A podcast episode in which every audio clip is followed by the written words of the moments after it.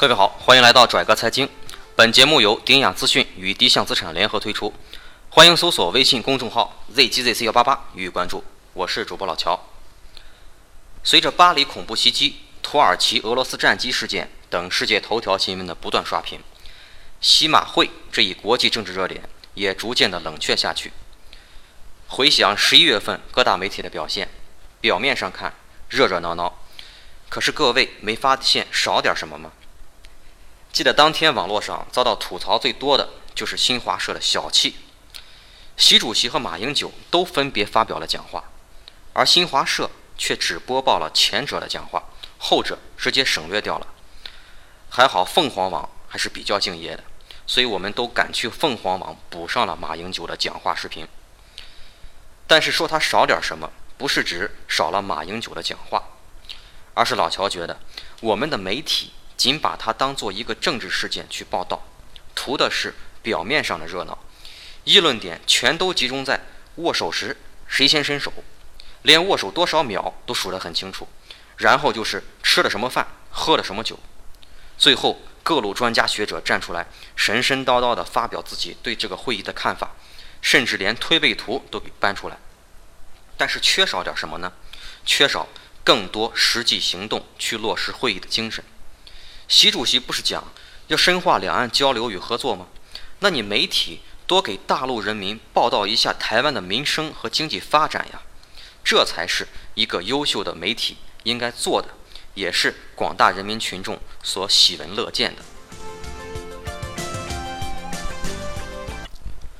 幸好我们除了有官方媒体外，还有自媒体，所以老乔才可以在一顿乏味的新闻大餐之后。给大家烹点小鲜来调调胃口。台湾在甲午战争中割给日本之后，一直到一九四五年日本战败，时隔五十年，好不容易回归了祖国。但紧接着一场内战，又使得台湾与大陆被分而治之。这时台湾也跟大陆一样，没什么工业基础，以发展农业为主。而且在一九四五年之后的几年里，天高皇帝远。台湾当地政府和军警无法无天，贪污腐败非常严重，大批的老百姓失业。当时台湾人民的生活还不如日本殖民统治时期，所以仅仅就在回归了两年之后，也就是一九四七年，台湾人民就受不了了，要求民主自治，结果遭到了国民党政府的镇压，死了几千号人，这就是有名的二二八事件。而后的整个五十年代这段时期。主要是国民党在台湾稳固统治地位和恢复基础农业生产的阶段，台湾的整体经济得到了缓慢而平稳的发展。而我们看大陆，刚建国没多久，抗美援朝又让中国卷入了一场战争，打了三年，战亡了至少二十万人，再加上大量没战亡的士兵，这可都是青壮年劳动力，所以对生产力的发展造成了极大的影响。在随后的几年。看似消停了，但实际上内部的批斗也一直没断。从1958年到1960年，两年的大跃进，据说饿死了两千万人。这样下来，建国前十年的时间就浪费掉了。有人说，五十年代的数据显示，中国大陆的工业是有发展的。但我想说的是，在基数非常小的时候，不应该去比增长比例。而是要比有没有建立起良好的秩序和体系。整个五十年代，国民党虽然一直在谋划反攻大陆，但是它的经济建设并没有受到严重的破坏，一直在有条不紊地进行，包括金融政策改革、土地改革和进口替代战略三个方面。这个进口替代战略就是限制部分工业产品的进口，而借机促进国内的工业发展。仅仅经过了十几年的发展，台湾岛内的需求已经趋于饱和，所以又逐渐的调整为以出口为导向为主的外向型发展模式。也就是从六十年代起，大陆与台湾的国民经济发展的节奏的差距就拉开了。七十年代，台湾开始向发达国家学习，进行产业结构的调整，由劳动密集型产业向资本密集型产业发展。在这期间，在蒋经国的强势带领下，台湾还完成了对经济发展起到关键作用的十大建设。什么叫十大建设呢？就是基础设施建设，主要是高速路、铁路、港口和机场等，还有造船厂、钢厂以及核电站。中国有句俗话叫“要想富，先修路”，蒋经国这一点就做得很好。正是因为得益于这十大建设，台湾经济就像一架飞机，六十年代还在跑道上跑，七十年代就开始起飞了。到了八十年代，台湾又开始了第二次经济转型，从资本密集型转向技术密集型。在这个转型的过程中，台湾就已经跨入了世界发达经济体的行列。还记得那时候，我们中小学地理老师很自豪的，整天把亚洲四小龙挂在嘴边。其实这跟我们有什么关系吗？在台湾高速发展的同时，我们大陆在干什么呢？六十年代的前五年，大陆经济的发展比较正常，而就在刚刚有点模样的时候，到了六六年，长达十年的文化大革命开始了，一直到一九七六年才结束。在这期间，还陆续发生了中印战争和珍宝岛事件，所以大陆在建国前三十年，不管国内还是周边，都非常的混乱，经济发展没有建立起良好的秩序。而越是这样，我们大陆对于台湾的经济发展信息就越是闭塞，不敢报道。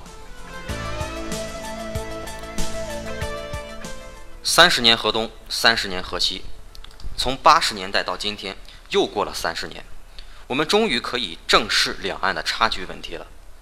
而我们在感叹大陆经济增速低于百分之七的时候，台湾的经济也好不到哪里去，连百分之一的增长都非常吃力。当我们看到百分之一这个数字时，一定非常吃惊。曾经台湾的电子产品有多么辉煌，宏基、华硕，这都是得到大家青睐的台湾品牌。就在前几年，HTC 在安卓手机里面也是首屈一指的。可就在 HTC 之后，就在这几年，我们再也想不起一款台湾的代表品牌了。曾经引以自豪的硬件、代工等优势已经丧失，并且没有了新的支点。那台湾的居民收入呢？据说年轻人新就业的薪资已经十几年没有提高了。与之相比，大陆却找到了新的支点，互联网产业发展正如火如荼。对此，老乔就台湾经济的发展缓慢做了四点总结。第一，财富的积累。